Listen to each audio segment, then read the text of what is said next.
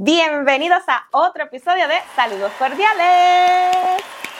Mi nombre es Carla Sustacho de Somos Corp y hoy tengo el privilegio de estar con María del Carmen y vamos a estar hablando de comunicación efectiva, inclusividad y uso correcto del lenguaje. Hoy me van a corregir por lo menos unas 10 veces en 30 minutos. Quiero que estés pendiente.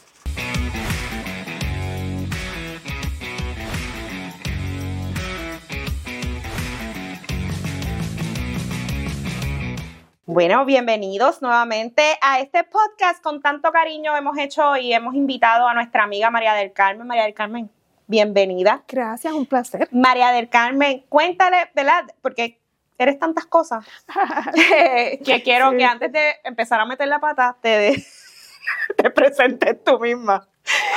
Porque en la última vez que la tuve que entrevistar, tuve que aprenderme, era consultora en inclusividad. En inclusión, accesibilidad y discapacidad, que nada se quede fuera. inclusión, discapacidad y accesibilidad. Inclusión, accesibilidad y discapacidad. Accesibilidad y discapacidad. Y queremos hablar del lenguaje, porque el lenguaje, como todo en la vida, evoluciona es cambiante y son muchas, muchos los aspectos que tenemos que pensar antes de abrir la boquita o la pluma para poder hacer comunicación efectiva y que sea digna para todos y todas. Eh, María del Carmen se pasa diciéndome, no, que ya no se dice así. El podcast anterior, Carla estaba diciendo no vidente, creyéndose la que estaba matando la liga y es ciego o ciega. Correcto.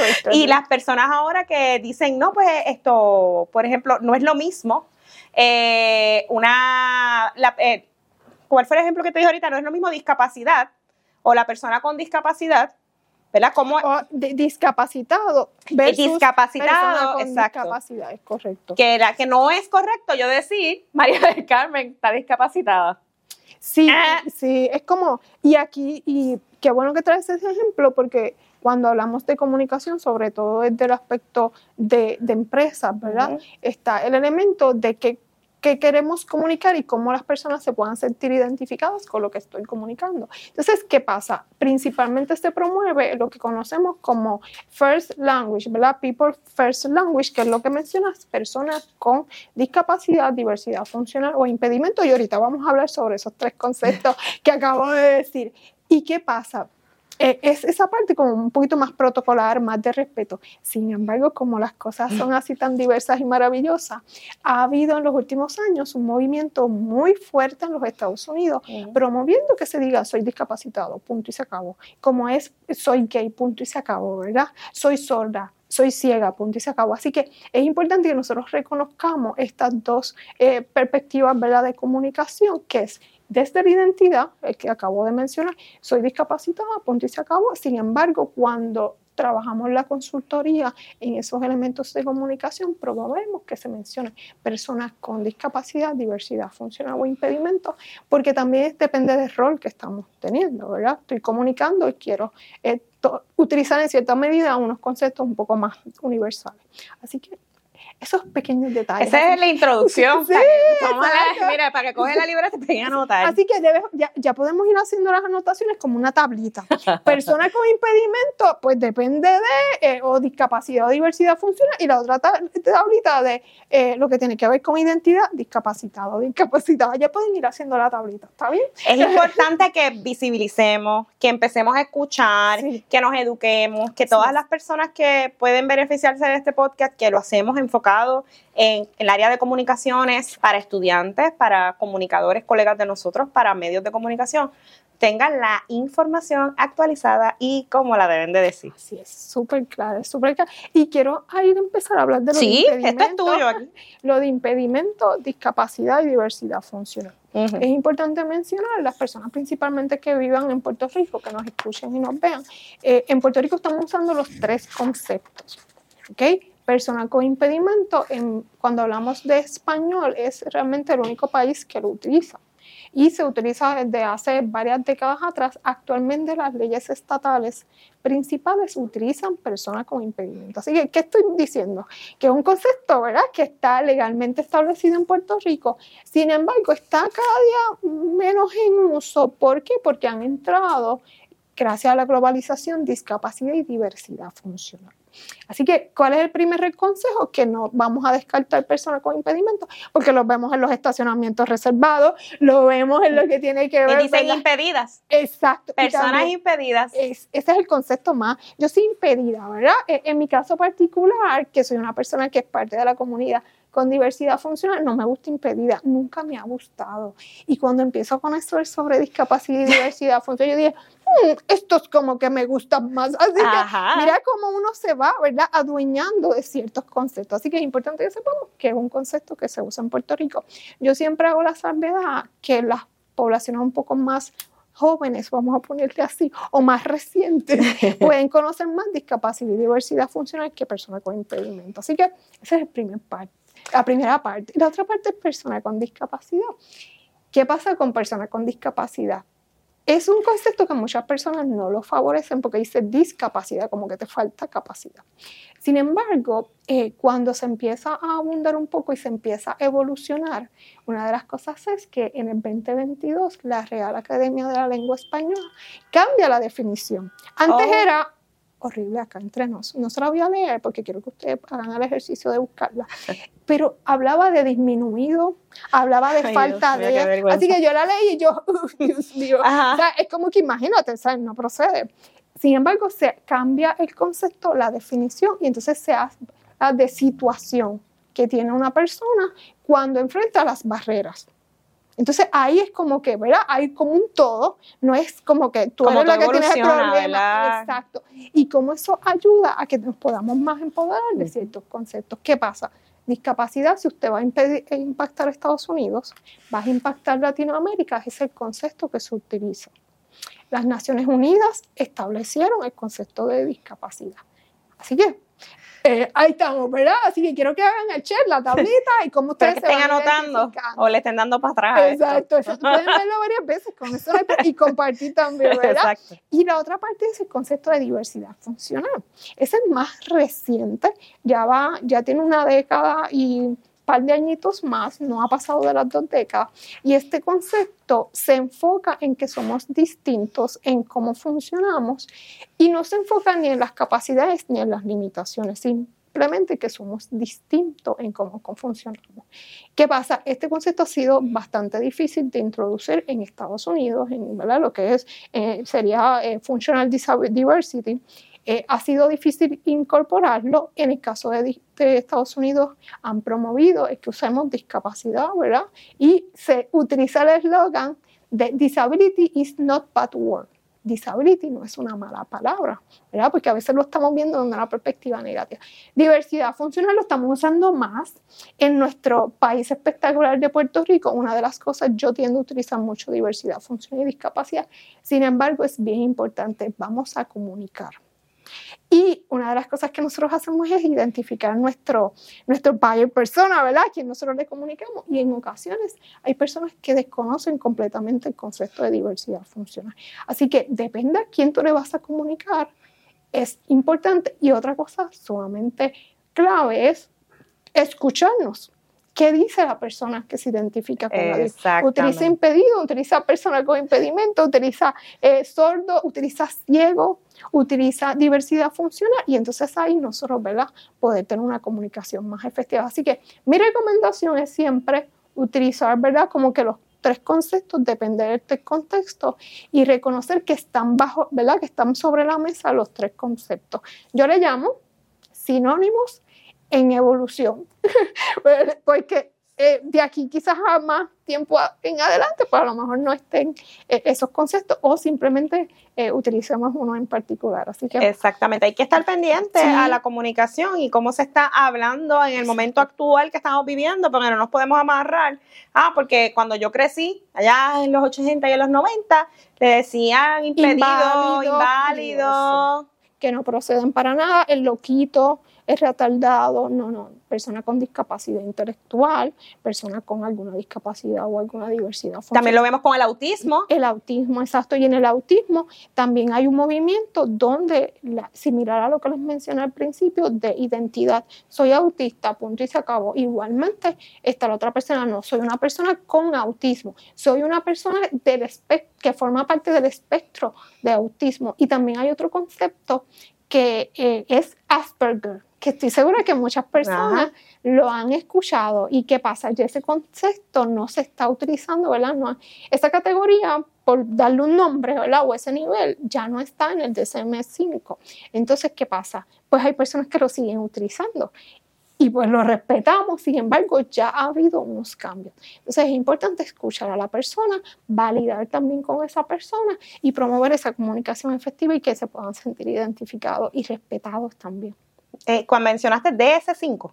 DSM5, que es el manual el manual de trastornos de salud mental, que es donde la, el manual donde se establece lo que son condiciones como autismo, déficit de atención, eh, bipolaridad, depresión, etcétera. Esa es pues, como que la guía que tenemos los profesionales. Ah, ok, gracias, gracias. Eh, entonces, por ejemplo, las personas, he escuchado mucho, ¿verdad? Que, y eso lo aprendí trabajando con grupos de psicólogos, he aprendido mucho con José Feliciano, con él fue que aprendí diversidad funcional, cuando estamos escribiendo un comunicado de prensa, porque es bien importante comunicarlo con las palabras correctas. Así es. ¿Cuáles errores tú has visto? Eh, frecuentemente en los medios de comunicación que quieres utilizar este espacio para corregir o para ¿verdad? Eh, asesorar, darle esa, ese insumo desde tu perspectiva como parte de la población y como consultora especialista. Exacto. Pues mira, debo reconocer lo siguiente, ha evolucionado para mejorar. Eso, eso para mí es importante resaltarlo. Varios de los, por ejemplo, la palabra inválido todavía se está utilizando eh, o quedó inválido. Mm. Eh, una de las expresiones que escucho mucho, eh, confinado, adquirió, tuvo un accidente y ahora está confinado en silla de ruedas. O sea, esa palabra es bien, o, o, sufre este, de una discapacidad. O sea, es como eh, otro concepto que veo mucho también, sobre todo cuando se presentan en los medios, eh, alguna situación donde una persona que tiene alguna diversidad funcional necesita algún apoyo por alguna situación, ya sea un equipo que necesite o algún servicio, paciente. Y yo empiezo, pero es que no está en el hospital. O sea, la palabra paciente corresponde a cuando estamos en un escenario médico. Entonces, no, simplemente es una persona que tiene quizás distrofia muscular, perdecidad cerebral, etc. ¿Cómo esas palabras que usamos pueden llevar un mensaje de, minimizar a esa persona? y no enfocarme en que es una persona que pueda necesitar eh, un apoyo. Otra de las cosas es que no sé de dónde salió, pero lo he estado viendo en medios de televisión, creo que lo vi dos veces, y es discapacidad funcional no, no me es como algo que yo, yo de momento me yo. Discapacidad funcional. Como, es como que parece que es como se nos confunde un poco y se hace como un merge un poco extraño.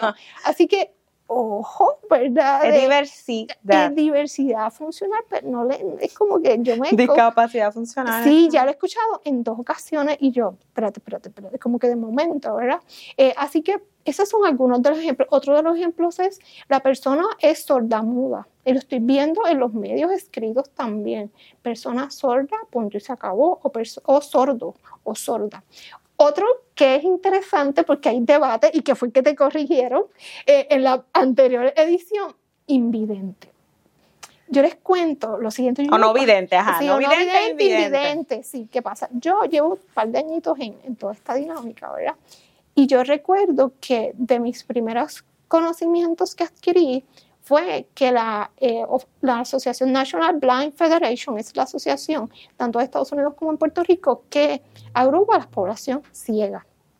Y yo recuerdo que ellos fueron bien enfáticos desde hace muchos años en que somos ciegos, somos mm. ciegos, o sea, no, me, no le añadas más. Entonces, entonces eso era lo que yo escuchaba. De un tiempo para acá, por elementos que quizás ustedes que conocen un poquito de Puerto Rico pudiesen saber, pero no voy a abundar mucho, se empezó a hablar de eh, no vidente. Y yo, ¿pero qué pasó aquí? Entonces, ¿qué pasa? Estamos viendo que los medios lo han vuelto a. Y uno lo repite. Sí, y entonces el detalle es que a lo mejor hay personas que lo utilizan y les parece adecuado y están de acuerdo. Sin embargo, la pregunta es, ¿a quién yo le estoy comunicando? Yo veo un escrito que dice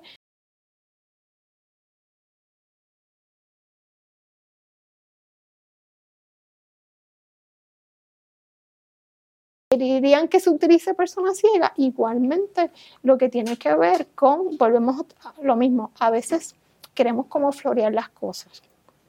Y hasta dónde florearlo, pues puede tener un arma de doble filo. Y aquí entra también el elemento de lo que comunicamos, no solo de las palabras, sino el mensaje. Uno de los retos que a veces identificamos es que se traen a la colación principalmente historias de superación de la población que tiene algún tipo de, de, qué? de superación de personas que tienen algún tipo de discapacidad. ¿Y qué tal si vemos un poco más allá de que eh, ese rol que tiene la persona con diversidad funcional o discapacidad sea más activo, como el que estamos ahora mismo, educar, eh, sea, ¿verdad? En mi caso yo trabajo el tema de inclusión porque decidí trabajarlo, pero puedo ser especialista en otra área. Pudiste haber sido contable, abogada. exacto. Entonces, ¿cómo promovemos, ¿verdad? La diversidad de representaciones cuando hablamos de espacios de comunicación. Y no solo enfocarnos en esa historia quizás de superación, que es fine, pero también es un doble mensaje de que nos puedan encajonar en eso también. Y es que no se pueda superar, y hago el símbolo de entre comillas, porque la superación es muy individual, ¿verdad? ¿Qué ocurre con esa persona, verdad? Así que son mensajes subliminales, son bien me Gusta, me gusta eso que menciona y me hace pensar, ¿verdad? ¿Cuándo fue la última vez? Además que, ¿verdad? Tú que eres una portavoz que está en todos los medios de comunicación. ¿Quién más, ¿verdad? Que, que uno pueda reconocer como parte de la población con diversidad funcional, ¿lo dije bien? Sí. Eh, esté activo en los medios de comunicación como parte de los recursos de un programa mañanero, de un programa del mediodía, con un programa eh, de análisis, de política. Eh, o sea, ¿dónde están? Bueno, también nos pasa a las mujeres en general también. ¿Dónde están las mujeres opinando y dónde están? Reflexionando, cuestionándose. Y qué bueno que traes ese ejemplo porque al fin una de las cosas que siempre hablamos es que son, habemos las interseccionalidades, ¿verdad? Eh, no solo es posiblemente una persona con discapacidad, sino quizás eres mujer, sino quizás eres eh, negra, etcétera, ¿verdad? Todas esas capas que uno dice. Entonces, una de las cosas es qué tan representada estás en los medios. Pues podemos hablar de Keishla Rolón, que estuvo mucho tiempo ¿verdad? en los medios de comunicación. Eh, podemos también hablar de personas que no necesariamente se autoidentifican como personas con discapacidad, que esos son otros 20 pesos también. Así que está también la discapacidad visible y no visible, ¿verdad? Pueden haber personas que tengan alguna situación de salud mental y que públicamente lo han compartido. ¿verdad? Pero no siempre se comparte porque hay unos tabúes de compartir eh, que tienes algún tipo de discapacidad. Así que es importante también qué recursos yo tengo disponibles para poder comunicar de manera que impacte a diferentes poblaciones y que te puedas sentir identificado abriendo espacio. Y es también eh, insertarte en las comunidades, porque por ejemplo, a mí a veces me contactan, me dicen, mira, quisiéramos un recurso con esta especialidad, que, y yo, pues obviamente le voy a referir a alguien que yo conozca de mi comunidad, ¿verdad?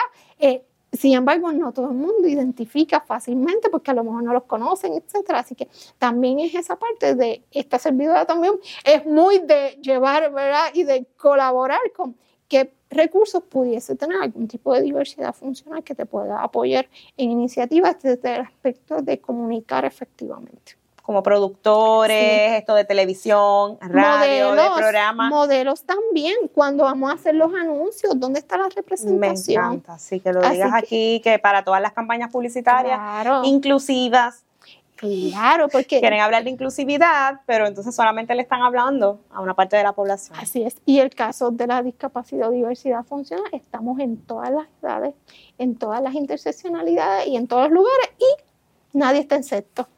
Es la cosa. Eso nadie está exento, lo hablamos en el podcast anterior, eso, y estuvimos hablando, tuvimos la oportunidad de conocer al director del Hospital de Trauma en Puerto Rico, hablando sobre la importancia de, de hacer visible eh, ¿Cómo pasa eso? O eso es un, de, un, accidente, un día para otro, de un minuto cambia tu vida. Y educar es clave para el proceso de sanación de esas personas también, que se sientan representadas, que sepan a dónde ir a buscar información. Hay, hay recursos para esas personas cuando eh, acaban de pasar un accidente y, y terminan con algún tipo de limitación ¿Se dice limitación? Bueno, hay, hay, hay, hecho un poco con, y quiero responderte esa, esa parte. Una de las cosas que hago que, que hablamos es que cuando hablamos de aspecto legal, las definiciones te hablan que tenga una limitación física, cognitiva, etc. O sea, en el caso de, podemos decir, del ámbito legal y médico, hablamos de limitación. Sin embargo, el modelo social y otros modelos van más dirigidos a lo que es que eres distinto, que funcionas distinto, que es una condición que te, que te que no es del problema de la persona, sino que es las barreras que establece la sociedad. Por ejemplo, y quiero compartir lo siguiente, yo siempre digo, lo, y lo he utilizado en varias ocasiones, yo puedo salir de mi casa súper pompeada, con mi silla de ruedas, con mi guagua accesible, todo set, con todo lo que necesito. Sin embargo, cuando llega a un lugar, pues tiene escalones. Pues si yo estoy, yo estoy sé, yo tengo mi silla de ruedas, yo sé lo que hago, lo que no puedo hacer, pero entonces resulta Y tienes tu cartera. mi cartera y, mi outfit. pero que tienes tu cartera con el dinero para ir al restaurante a comer como cualquier otra persona, entonces no te dan la, bienvenida. ¿Y quién tiene la barrera? Porque tú llegaste. Yo llegué y hice todo lo que necesito y tengo el dinero y tengo el interés y tomé la decisión que son de llegar hasta ese lugar. Y entonces resulta ser que pues ese lugar no me da la bienvenida. Así que así también, esa, y, esa es la parte, ¿verdad? Y hago la salvedad porque está el aspecto legal y el aspecto social. Así que, ¿cómo lo podemos ver de ambas perspectivas? Pero siempre podemos viendo el aspecto social. Ahora, con lo que me menciona, hay diferentes alternativas. Uno de los retos que estamos teniendo es cuando la persona, ¿en dónde busco? Casi siempre la intervención es en el ámbito de los hospitales, en muchas ocasiones esa intervención es limitada, en ocasiones eh, las terapias, los apoyos son con un término limitado que a veces no ayuda a que esa persona pueda tener unos apoyos necesarios.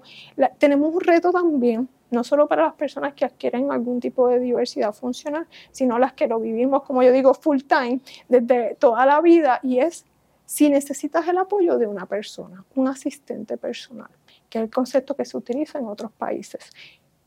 ¿Qué pasa si esa persona no tiene familia? ¿Qué les puede ayudar?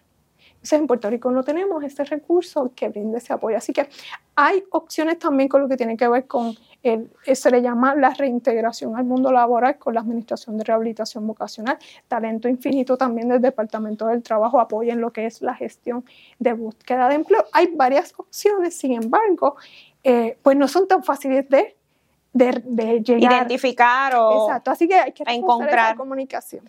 Y retomando lo que dijiste, me gusta el término que acabo de descubrir de asistente personal. Y te voy a hacer una anécdota de mi abuela. Mi abuela tiene 95 años y pues ha perdido movilidad. Eh, entonces anda en andador y ella ha sido una mujer independiente toda su vida y trabajó en fábrica, guiaba, fue disruptive en su época. Y ahora ella está bien eh, y pues tiene esa dificultad del movimiento. Y se le olvida las cosas. Yo le di abuela, a mí se me olvida Sí, Lo único pues ya se le estaba olvidando un poco más. Pero yo le dije una vez que la iba a cuidar. Le dije, no me voy a quedar aquí. No te preocupes porque mis papás iban de viaje, que son los que están a cargo de ella y no sé si hasta eso esté bien dicho, ¿verdad? Vamos a hablar Vamos de eso. a hablar de eso, porque no están a cargo de nada, porque ellas están a cargo de ellos. Eh, y me dijo, yo necesito que me cuiden. Y yo, es verdad, abuela, yo no te vengo a cuidar, yo te vengo a acompañar. Yo te voy a acompañar los días que, que papi y mami estén eh, fuera de viaje.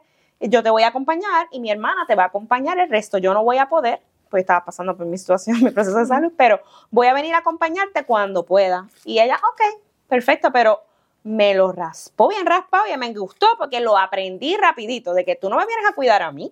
Así es.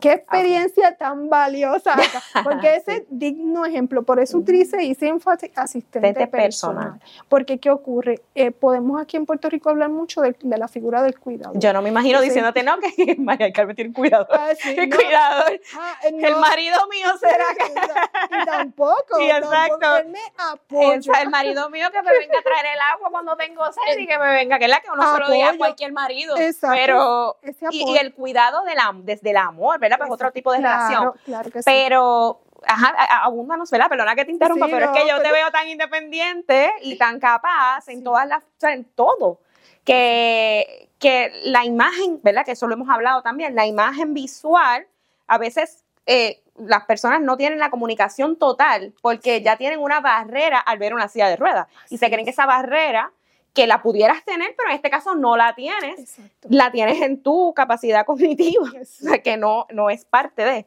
Así que, y el cuidado no lo necesitas porque tú eres independiente. Así es. Y ese elemento es bien poderoso porque, ¿qué pasa? Y acabas de mencionar de, la percepción que tienes hacia mí, ¿verdad?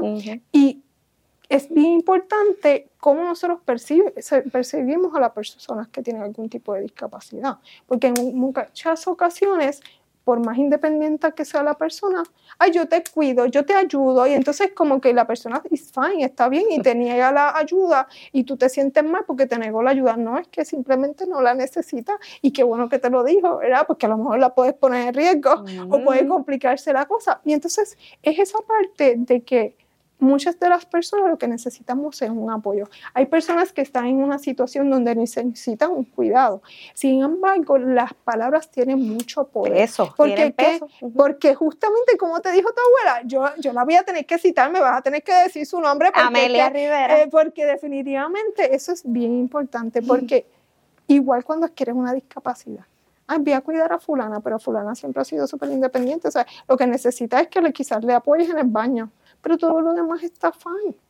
Así que es como yo brindo un apoyo, yo asisto ¿verdad? a esas actividades que quizás necesiten más apoyo. Igualmente personas que puedan tener diversidades funcionales cognitivas.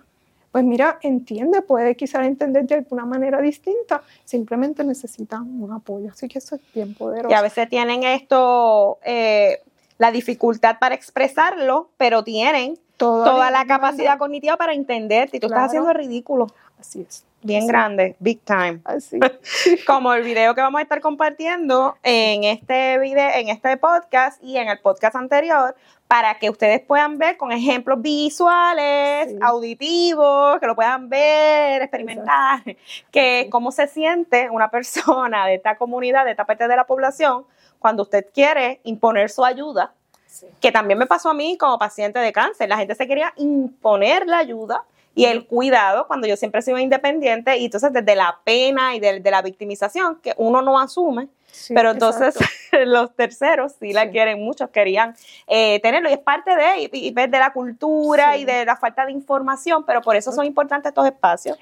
Y por eso yo quiero, ¿verdad? Desde ahora que, sigamos esta conversación porque son media hora no nos da para hablar todo lo que tenemos que hablar sobre la accesibilidad, sobre eh, cómo la comunicación efectiva, eh, más allá de lo que estamos hablando aquí eh, a nivel corporativa, gubernamental, es importante para, para esta población que representa un 25%, ¿verdad? De la población entre en general. 20 a 22% los datos más recientes, sin embargo, recuerden que no todo el mundo se identifica con una discapacidad, así que ese elemento también está presente.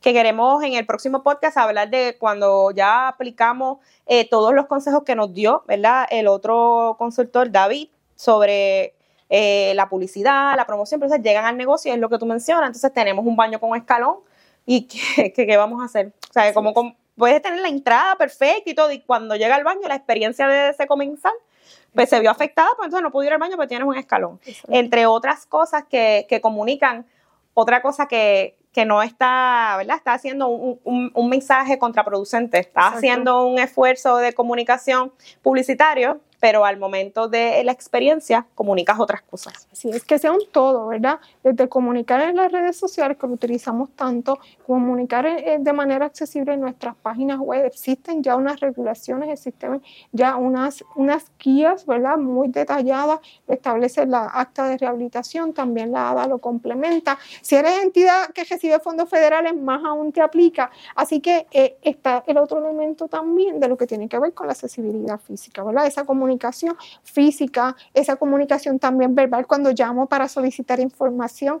Eh, también lo que tiene que ver con la comunidad sorda. Ese anuncio lo estoy haciendo con intérprete de lenguaje de señas. Son, muchas las áreas que debemos de visibilizar y obviamente con saludos cordiales tienes la plataforma para poder seguir llevando el, mensaje porque nuestra población que, ¿verdad? Para que la, la que va dirigida este podcast, que son comunicadores, es esencial y empresarios y empresarias que sepan que nosotros podamos ser ese canal, esa vía para que puedan tener más información y que seamos un país realmente inclusivo y que no sea de la boca para afuera. Así es. Gracias María del Carmen. Un placer y estamos a la orden. Por dedicarte a esto entre todas las profesiones que pudiste haber escogido Sí. y que trabajes de forma voluntaria constantemente para, para seguir apoyando a esta población. Sabes que esta plataforma es tuya también y que estoy súper feliz que hayas estado conmigo en este episodio de Saludos Cordiales, que no va a ser el último. Claro. Nos vemos en el próximo episodio de Saludos Cordiales.